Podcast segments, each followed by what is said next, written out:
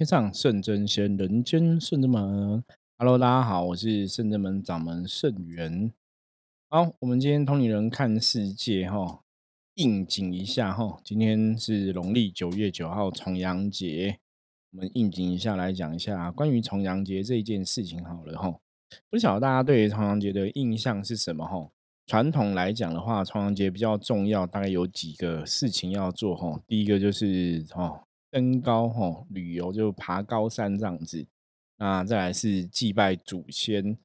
嗯，这个内容为什么我们通灵人看世界要讲这样的内容呢？基本上来讲，每一个事情都跟能量有关系，对不对？我们讲了非常非常多次的内容跟主题哈。嗯，我们通灵人看世界就是希望借由能量的这个角度，帮助大家去了解能量。因为当你了解能量的时候，你可以把很多事情看懂。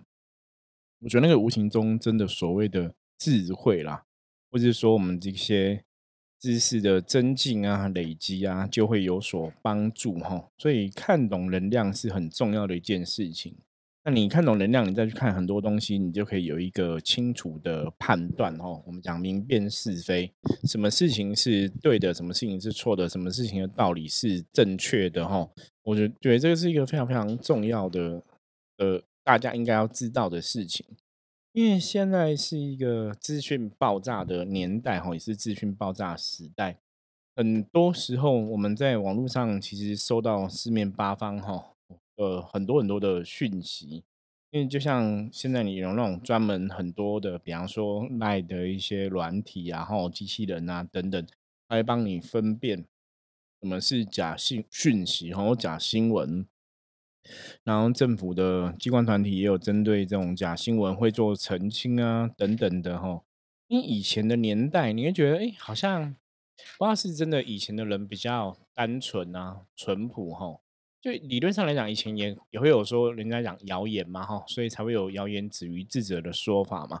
我们相信古时候应该还是会有人会说谎啊，然后会有些谣言等等的东西。比方说以前传统的可能来讲，就是会有些人专门在说书嘛，说故事。那书跟故事当然很多东西也是虚构的嘛。那很多东西在虚构的当下，它会有一些真实的参考，一些真实的史史实啊案例。那为什么在讲故事的时候要参考一些真实的事实啊？因为这样子讲出来，你会更贴近人类哈，大家会听起来更有感哈。那因为以前的很多的传承啊哈，都在于这个说书人，所以以前的说书人是非常重要的一个职业。他们讲的话哈，很多时候老百姓都会当真哈。那所以，所以你从另外角度来讲，你觉得很有趣，就是以前人真的很单纯，你知道吗？都不会去怀疑说。那这个人说说话是不是骗人的吼？就是你看那种很多 古装的电视剧啊，有些人在讲号外号外啊，吼，有一些新闻快报什么你在讲的东西，大家很容易会当真。那当然，如果你是有读过书的，说你是真的有一些脑袋的朋友，你应该要去判断这个讯息是对或者是错。可是呢，可是可是可是有一个非常大的重点来了。我我觉得人类哈，包每一个人哦，为什么讲人类？我觉得每一个人通常都是这样，就是会容易先入为主。大家知道吗？就是你先听到什么，你通常一开始听到，你都觉得它是真的。那等后来你真的听了太多太多内容消息出来，哎，有些有疑义的，或是说有出来不一样的消息，你才去觉得那哎，这个后面出来消息讲的好像也有道理。那会不会有可能前面是假的？人家才会，就是一般人类才会去判断，你知道吗？你才会思思考。所以你注意看哦，在人类的哈的世界中，很多时候是这样子。比方说，一个我我们之前看电视新闻，最最常见的，比方说有女明星出来说啊，她可能被某某男艺人啊性侵之类，我不或是被性骚扰，不要讲性侵，被性骚扰。只要女生一先讲，大家都觉得对，这那这男生怎么可以这样？怎么可以做这坏事？那到最后，就算你发现哦，男生其实是被谣言伤害，其实已经来不及，因为大家都觉得男生很烂，怎么可以欺负人家？就他他有想过这个事情吗？有时候我在看很多新闻，在看很多消息的时候，会觉得说，哎，前面讲这个人他不一定是正确的啊，可是为什么大家会相信？哦，我们今天这个节目一开始跟大家讨论这个东西。希望帮助大家去厘清哈，就是你脑袋中的思维。所以你你你去发现，你真的可以今天听了我们节目，你真的去观察去发现，就是我们是不是真的会不小心？有时候你接受到的第一个资讯，你接受到第一个，你都觉得它是真的。那我们从另外一个角度来讲，其实有些时候，当你会第一个接受到这资讯，它的确有它的道理，然后，那只是说你还是要有智慧去判断。坦白说，我觉得这还是一个蛮困难的事情，你知道吗？哦，我我觉得你要用我们今天讲，我们从不同的事情来讲好了。因为我今天本来还想跟大家讲说，吼，因为像今天是重阳节嘛，那关于重阳节或者关于什么中秋节，通常就会有一些新闻出来嘛。比方说这些节日有没有什么禁忌？最最常见的就是中原普渡嘛，哈，每年中原普渡都要讲一遍，就是中原普渡的来由是什么？中原普渡有没有什么禁忌啊？什么事情不能做？哈，从我开始接触修行以来，哈，就大概每年都会有人要求我讲一遍，讲一遍。那像我们去年的 p a c k e s 的有讲过嘛，所以我今年在中原普渡的时候就没有讲太多哈，因为有去年的内容可以看，所以一样重阳节也会有一些重阳节的禁忌的新闻出来哈。待会我们会来跟大家分享哈，怎么去判断重阳节禁忌新闻可能是真的，可能是假的，这个事情是有没有道理哈？讲的是不是合乎逻辑？是不是有那个道理哈？那从我们一直讲了这么多的能量的角度。大家要怎么看这个事情？待会我们会来跟大家好好分析这个东西吼。好，那接着我们再来继续跟大家讲。我们刚刚讲说，很多时候我们会把第一个消息先入为主哈，这个真的是人类的一个习性啊。可是你真的要看事情，大家了解吗？我举个例子来讲哈，因为这个事情会被你第一个听到，它一定还是有它的道理。我们从另外一个逻辑来说，比方说像一般以前我跟大家分享过。我说，如果你今天在看那种，比方一周运势哈，像我们甚至没有，像我每个礼拜都会写一周运势嘛，吼，然后呃，有时候你在看那种，就是大家会那种什么这个月星座分析啊，或是很多星座老师啊、塔罗牌老师会有什么星座分析啊、命盘分析等等的哈，生肖的分析。那你看到这些分析，其实你如果认真去看每一个人写的，你就会发现说，哎，很有趣。比方说，我可能看星座说我是狮子座，下个礼拜什么财运会很好，好然后可能就讲三言断三。然后你去看生肖，生肖可能说属龙的下礼拜财运不好，那奇怪啊，我我是狮子座，我属龙，可是一个说我下礼拜财运好，一个说我下礼拜财运不好，那到底我下礼拜财运该怎么样？哪一个会比较准？可是可能讲这两个新闻的老师都是大师级人物，你知道吗？都是很有名的，然后好像也是真的都很厉害，所以谁讲的比较准？那遇到这种新闻的时候啊，或你看到这种新闻，基本上以占卜的逻辑来看，然后我会建议你，就是你第一篇看到的报道。那我们今天你今天的节目只要听到这一句话，我觉得就非常值得哈，值回票价哈，因为没有人跟你讲这种东西，你知道吗？这个世界上我从来没有听过人跟我讲说，如果你看了很多运势书啊，看了很多东西，你第你到底哪一个讲的是比较准的哈？通常来讲，哈，你如果是看运势，我们现在就是锁定在第一个碰到的，比方说你第一个碰到的这个运势的分析，哈，可能是生肖的，可能是星座的，可能是那种塔罗牌，不是像我们象棋占卜这样子让你自己去算的。你这一周第一个看到的运势分析，那个基本上来讲是最准的，了解吗？那你如果再看到第二则来讲的话，就是参考用就好了，吼，大家可以去尝试看看，吼。这个也是从占卜的这个能量逻辑来说明的，所以你第一个第一周第一次看到的那个占卜的运势啊，哈，那个是比较有参考价值。那其他后面再看的话，就是可以放放宽心，不要太在意这样子。哈，大概这是以占卜的事情来看，第一个接收到讯息是值得参考的。好，可是除了占卜的运势之外，除了这种运势分析之外，目前以全世界人类上面的事情来讲啊，你第一个接触到资讯，通常我还是会建议你还是要有思考逻辑吼。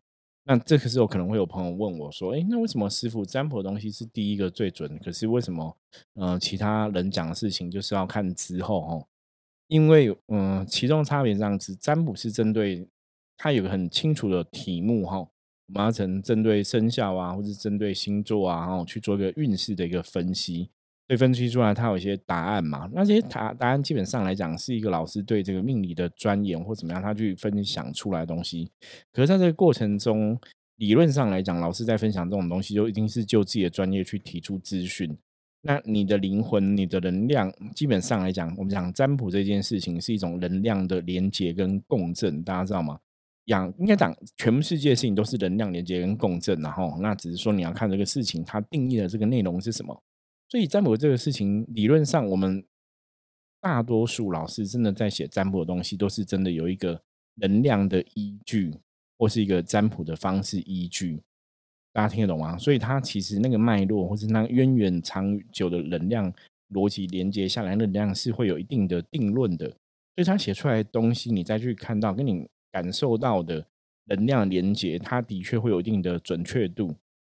可是你今天看新闻事件，看很多东西，人家讲话，新闻事件跟讲话那个东西，基本上没有特别脉络。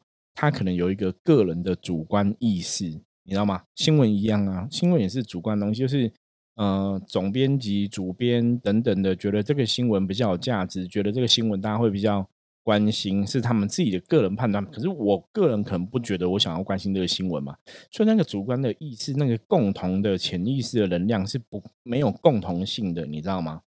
所以那个共同潜意识的能量基本上是不一样的吼。这样讲不晓得会太深呐，大家如果听不懂没关系，我们就跳过去哦。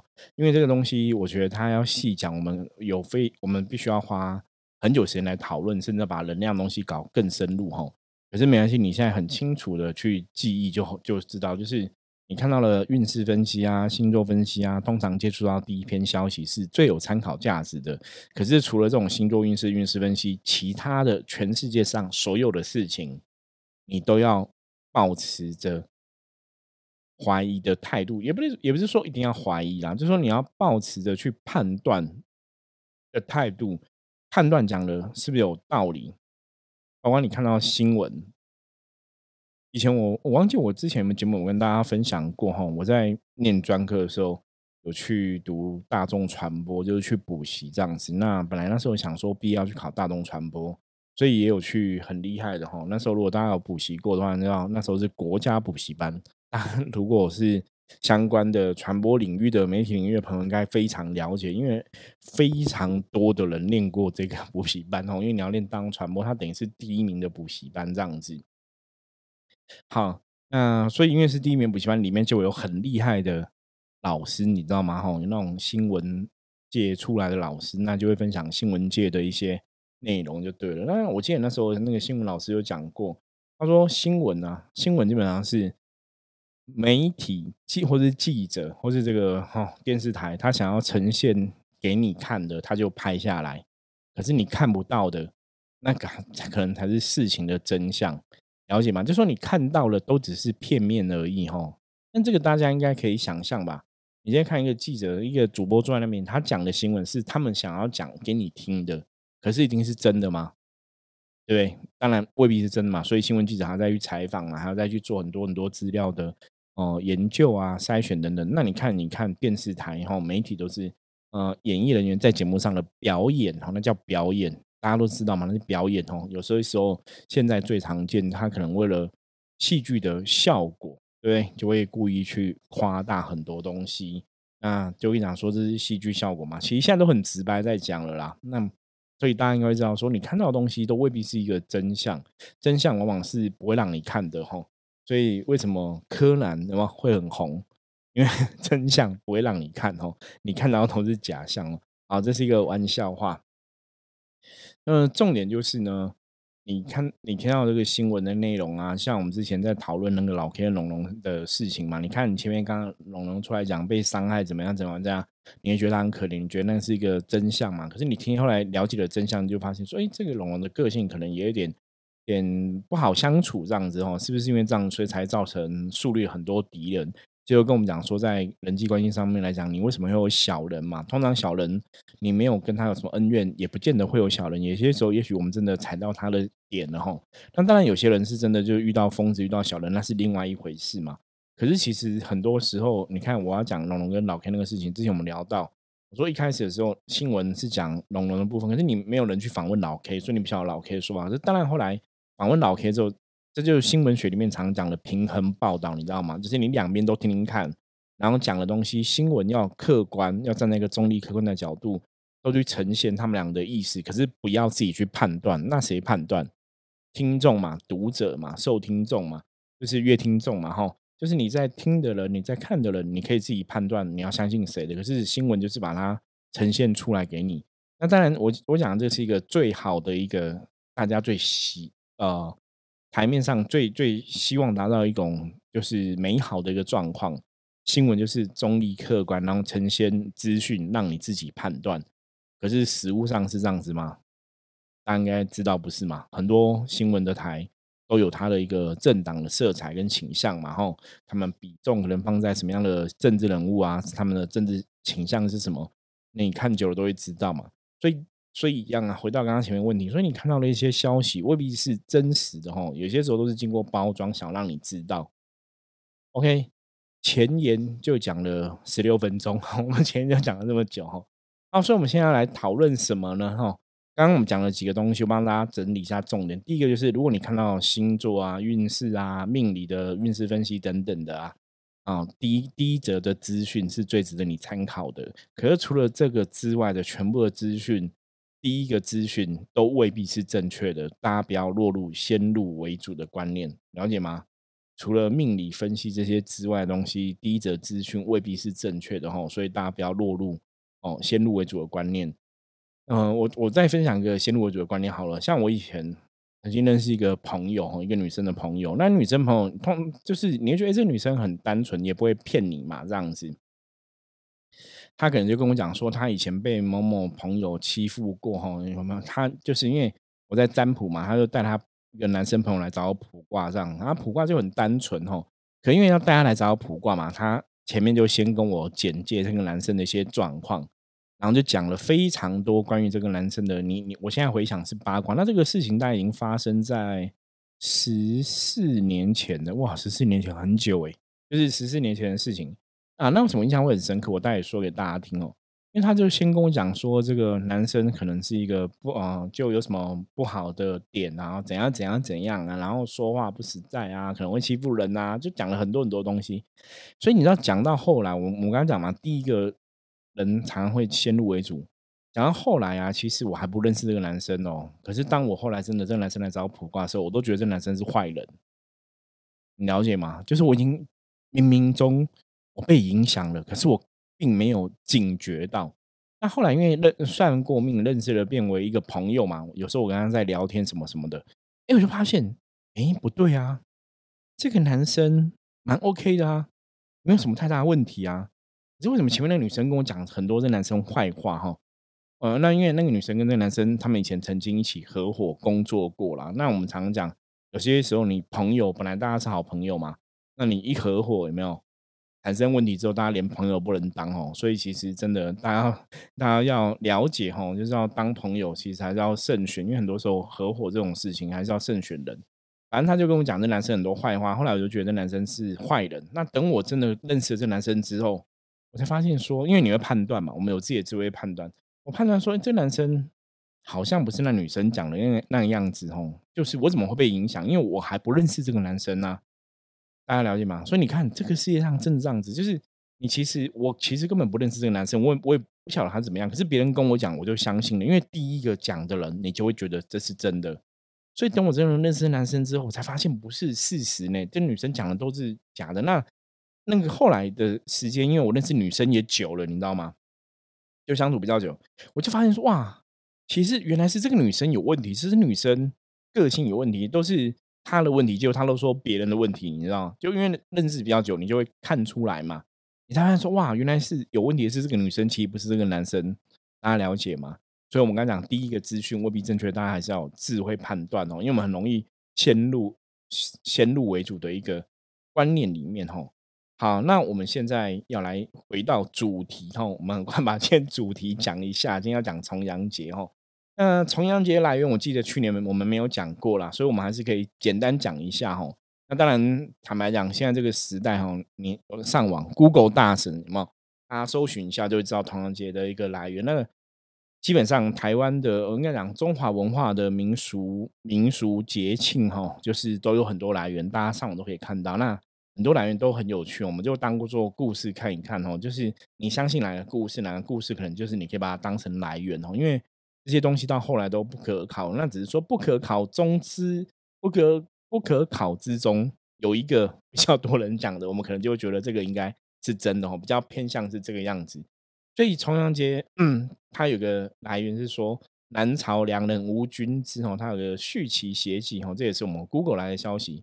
反正基本上来讲，就是有本书里面就写了一个故事哦，就说东汉的时候有一个叫恒景的人哈，那他住的地方有发生瘟疫哈，所以父母也因为这样病死。那那个时候啊，恒景其实他是去山上拜师学艺哈，有一个仙人知道他的家乡发生。瘟疫，他就跟他就给他哈，这个仙人就是他师傅啊哈，给他一把降妖青龙剑哈，那他就一直在这个拜师学艺时候在练这个降妖青青龙剑。那有一天，这个仙人就跟他讲说，九月九号哈，这个瘟疫又要来了哈，你现在已经学成了，所以你可以回去有没有，除害为民除害。然后又给他了一个茱萸的叶子哦，这个茱萸是一种，就是这个叶子它是可以辟邪的。那给他菊花酒一瓶哈，然后就跟他讲说，如果你要避瘟疫，你就要登高哈，然后去避开瘟疫。所以他后来回到家乡哈，就在九月九号这一天哈，他带领着他这个乡亲父老哈，还有他的妻子儿女，就爬上了附近的一座高山。然后把这个茱萸的叶子分给大家，随身带在身上哈，因为说这个叶子可以辟邪，那瘟疫哈、瘟魔哈，这个负面能量就不敢靠近。然后把菊花酒倒出来哈，每人喝一口哈，避免感染到瘟疫哈。呃，最后他就跟这个，因为他学成了嘛哈，学成归乡嘛，就用这个降妖青龙剑哈，我跟这个瘟魔哈、瘟疫的魔大战哈，然后就把瘟魔杀死了哈。那他们家乡这些百姓哈，哦，就是这个故事就从你自己的家乡就开始往这个附近的村庄村落哈传递出去，所以大家就把九月九号哈登高避祸，远离祸害，然后很紧哈剑刺我们的故事一直流传，所以从那个时候就有这个说法，就说重阳节就要登高的这个习俗哈。那关于这个故事，唐代跟宋代都有很多书籍，好像都有记载到这个故事，所以这个故事变说比较多人在传，所以可能的来源可能性就会比较高一点点。那当然也有别的一个说法，说法是说汉高祖刘邦哈的爱妾戚夫人被吕后害死之后，他的侍女哈也被逐出宫，然后嫁给一个老公就对了。那他侍女就跟他老公讲说，每年九月九号哈。在宫里，在这个皇宫里面，他们都会身上会带这个茱萸叶哈，然后会喝菊花酒哈，就是可以辟邪延寿，就是有这个说法。然后，那所以这个就是讲到九月九号重阳节的一个来源的故事哈。那当然，我觉得那个就是哈拿剑杀瘟魔哈比较有趣嘛。那辟邪其实都跟这种类型的故事很像哈。那这个大家可以。参考看看，当然你想要知道来源，你可以上网 Google 很多资料哈。好，那我们今天讲这个要讲什么？讲我们我们回到问题来了哈。今天就是要讲什么问题呢？就是重阳节呀哈。大家知道那种节庆通常都有什么，就会跟你讲说，哎，重阳节有什么禁忌哈？所以我们今天要来跟大家分享重阳节禁忌。你看这种禁忌，你要去了解真的还是假的？为什么会这样子哈？好。我们从能量角度，另外只要从能量角度来讲哈，因为这个禁忌，他新闻这样写，他说重阳节是大凶之日，有六大禁忌，千万别做哈，就是禁忌别别做，就是说这些事你做了就会不好哈，这叫禁忌哈。那我们来判断一下，这个禁忌是对还是错哈，是好还是不好哈？这个是大家哈，我们从能量角度要有智慧来判断。那重阳节为什么是重阳节？哈，重阳节主要是因为古时候啊，我们大家如果玩过易经卜卦，哈，易经以六跟九这两个数字来代表阴跟阳，哈，六是阴，九是阳，所以九月初九就是两个九嘛，吼，所以叫重阳，就是两个阳，阳爻在阳爻叠上去重阳，吼。那古时候九是代表一个天数，也是代表阳气旺盛的意思，所以两个九的话，基本上来讲就是阳气非常旺盛的一个形容哦。所以在九月初九重阳这一天，它有阳气非常旺盛的一个含义吼，所以叫重阳节。那也代表阳气比较旺盛。那为什么九月初九要拜祖先吼？因为这是相传啊，就是以前这个古代诗人王维有写诗讲到九月初九吼，因为旅旅旅人就是在远在他乡，所以会每逢佳节倍思亲哦，就会想家乡的人这样子哦，然后就是在思思念家乡的意思，所以他们就觉得九月初九是跟家人哦祖先有关系。那如果我们从能量的角度来看，重阳节为什么跟祖先有关系？好，我们刚讲九是阳数嘛，吼，那你如果在易经里面九是阳数，九代表卦是乾卦，乾卦代表是谁？乾卦代表的是爸爸、父亲，吼，所以九的上面有个九，那爸爸上面有个爸爸是谁？就是阿公、祖父，你知道吗？吼，这是我刚刚讲，我要从能量角度来推敲，所以大家知道吗？为什么重阳节跟你的祖父跟祖先有关系？因为九上面再叠一个九，哈，因为九是爸爸的上面的爸爸，哈，所以这是祖先，他是从这样一个逻辑来看的，哈，这是我们从九月初九可以去理解的。那我们来看这个新闻是怎么写，这个新闻讲说。重阳节不要说节日快乐哈，他说因为九九哈两阳相逢是大凶日哈，所以这个一说九月九号哈，这个阳气的阳气过于旺盛哈，是大凶，不要说重阳节快乐，那这个是对还是错？大家可以这么想吗？基本上你祝人家重阳节快乐不会怎么样，你知道吗？对，这个说法是有点太牵强，就是九九是。是不能说节日快乐，因为九是那个两阳相逢是大凶日，可是九月初九未必是一年最热的时候啊。所以你知道，如果以阳气来讲，年的年中阳气最旺盛，理论上来讲应该是端午节吧？对不对？端午节热跟什么一样？有没有？所以重阳节前面是九跟九是农历九月九号的关系，才叫重阳节，不是说这天真的是阳气最旺盛，那是从九的数字来看哦。所以重阳节说节日快乐会有凶气，我觉得这个是不会大家想太多。就是你说节日快乐不会有什么影响，你知道吗？因为有个节日，大家不觉得更可怕吗？哦，是国历十月底是万圣节，有没有？然后万圣节是妖魔鬼怪的节日，那为什么万圣节大家过得很开心？对，吼，嗯，大家万圣节要出去玩，那怎么不会更糟？吼，所以从这个逻辑，大家就知道说，这个可能就是听听，因为我没有听过说。重阳节不能祝人家快乐，可是理论上你也不会这种节日也不会祝人家快乐。像一般我们中秋节祝人家快乐嘛，过年祝人家快乐嘛。重阳节是比较少在祝人家什么快乐，因为是在拜祖先的日子，然后比较一种登高思祖先的一个感觉，然后比较像这个样子，所以也不会有特，基本上不会特别讲啦。那所以有有说这种禁忌的话，我们就听听就好哦。我我不觉得这个禁忌是对的哈。然后再来讲说，九月初九是不可以行房哈，这一天夫妻是不能行房，会出现阴阳不调和。因为他的讲法也还是一样哈，从九月初九，九是这个阳阳数的一个代表哈，九月初九是从阳是阳气比较旺盛的一个说法来看哈，所以行房的话表示你阴阳会不能平衡。逻辑上来讲是对的哈，可是实物上不会到这个样子。OK。哦，你如果以食物上来讲的话，应该是阳气最旺盛什么时候？每天中午嘛，所以理论上中午以如果人以人的身体构造来讲，是讲中午不要做那个事情哦，因为它会那个阳气会涣散啊什么的。可是你说真的会这样子吗？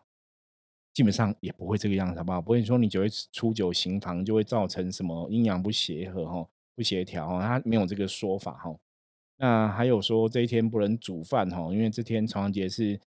祭祖先嘛，就要让他又叫老人节啦，吼，所以他说这天就不要让妈妈煮饭，吼，让妈妈休息哦。那这个真的是现代人说法啦，我觉得这个是很特别、很特别，第一次看到重阳节是老人节，所以我们要尊敬妈妈，吼，让她不要煮饭，然后叫外送这样子，我觉得看这个你也觉得很有趣。然后这一天不要送人家菊花哈，那当然我们也不会去送菊花啦。所以其实也不是这一天呐，因为菊花对现代人来讲，大家都觉得那是丧事在用的嘛，哈。所以现代应该也不会有人送菊花了哈，因为大多数都觉得那是丧事在用的。然后还有民俗的说法，说什么重阳节出嫁女儿不能回家哈，嗯，女儿回家过重阳，什么会婆婆会死掉啊这种说法。呃，这民俗说法，我因为我以前没有特别听过哈啊，现在有这种说法，理论上来讲，然后这个还是在以前的时代是比较重男轻女了，所以他们就变说重阳节是祖先，那你回家过重阳，我会死婆婆的这个意思。我我个人会觉得这个逻辑哈，比较想说，因为你回家过重阳，比方你回家拜祖先嘛，可是你已经嫁给别人了，你又回家拜祖先，所以这个能量会冲煞你的家人哦，你的母亲会死掉。这应该是从这个角度来说的，因为如果以现在来讲的话，拜托，现在一年到头，然后现在男女平权，女生想要回娘家就回娘家，会有这个状况吗？其实是不会，你知道吗？所以，可是这种说法，当然它是会。配合一些民俗的一个看法在里面哈，可是基本上没有这么强的禁忌。好，那我们再来看另外一个，另外一个说法是说什么重阳节这个，我真的我觉得这个写这个文章的老师很有趣。他说，因为男生属羊，所以在这天吉阳日子哦，不能有两个男性谈公事哦，在这样的情况下，容易出现硬碰硬哦，两个阳气会斗争，所以可能会有口角。其实有点傻眼，你知道吗？你看完这个整整个镜子，我觉得还蛮傻眼的哦。就是怎么会说 两个男生不能谈公事？因为那那上班的人怎么办？这天都放假嘛吼，当然不可能这样子嘛。所以我就不把这个新闻贴给大家看了哈，因为我觉得这个新闻写的人蛮特别的哈，因为写了很多禁忌，里面我觉得好像也都没有一定是这个样子哈，所以这个。基本上就是我刚刚前面讲的，新闻记者为了说应这个节日，我们要写个经济，我们就去找一个我认识的老师，然后请他写。可认识的老师真的有那个功力吗？可能未必有嘛。可是因为他可能有点小小知名度，所以哇，大家都一直报，我就觉得有点傻眼啊，有点傻眼哦。他写什么重阳节六大经济，那老师名字上面有写，所以我就不贴给大家了哈。因为这样好像我们在在吐槽人家不太好。可是我觉得大家只是从智慧角度来判断哈。所以里面只有一个，就是寄出嫁女儿回家这个说法哈，回家民间俗语，回家过重阳，婆婆会死掉这个说法哈。刚刚说这是以前古时候的重男轻女嘛，然后不希望媳妇嗯出嫁女儿回来这样子哈，因为已经嫁给另外的一个一个半半您夫夫家那边的人了，你不能回娘家哈。那这个东西为什么现在其实没有影响？我们来讲能量角度，我们讲内能量跟外能量。外能量是整个风俗民情习惯都会对一个社会有影响嘛？可是这个东西是你必须大家有这种共同的意识认知到。比方说，我们每个人都知道有这种的一个禁忌的话，那这个禁忌就会产生作用。可是就像我我我已经比大家接触这种宗教更多了，我都不知道这种禁忌，那何况是一般人？所以他在我们的脑袋里面，在我们的血液里面，在我们的文化里面，它的影响力已经降低到非常低了。你知道吗？吼，所以那个外能量就很低，所以你认内能量是你自己的认知，没有也不会受到这个很低的外能量影响，所以那个东西它就不会产生一个能量的影响力，哈。OK，好，今天跟大家分享这样的东西，我希望帮助大家在能量的角度上面来讲有一些新的获得，然后了解能量之后，帮助你判断新闻、判断一些事件的时候，你有更好的一个知识，或是我们讲可以增长这些智慧，哈。哦，所以我们今天跟大家分享这样的内容，那希望对大家有帮助。如果你喜欢我们的节目的话，记得订阅起来，然后帮我们介绍给你的亲朋好友听听吧。吼，嗯，因为更越多人了解正确的知识，我这是甚至们我们通灵人看世界一直想要做到的部分。吼，那有任何问题的话，也欢迎大家可以加入圣人来跟我取得联系。OK，那我们下次见，拜拜。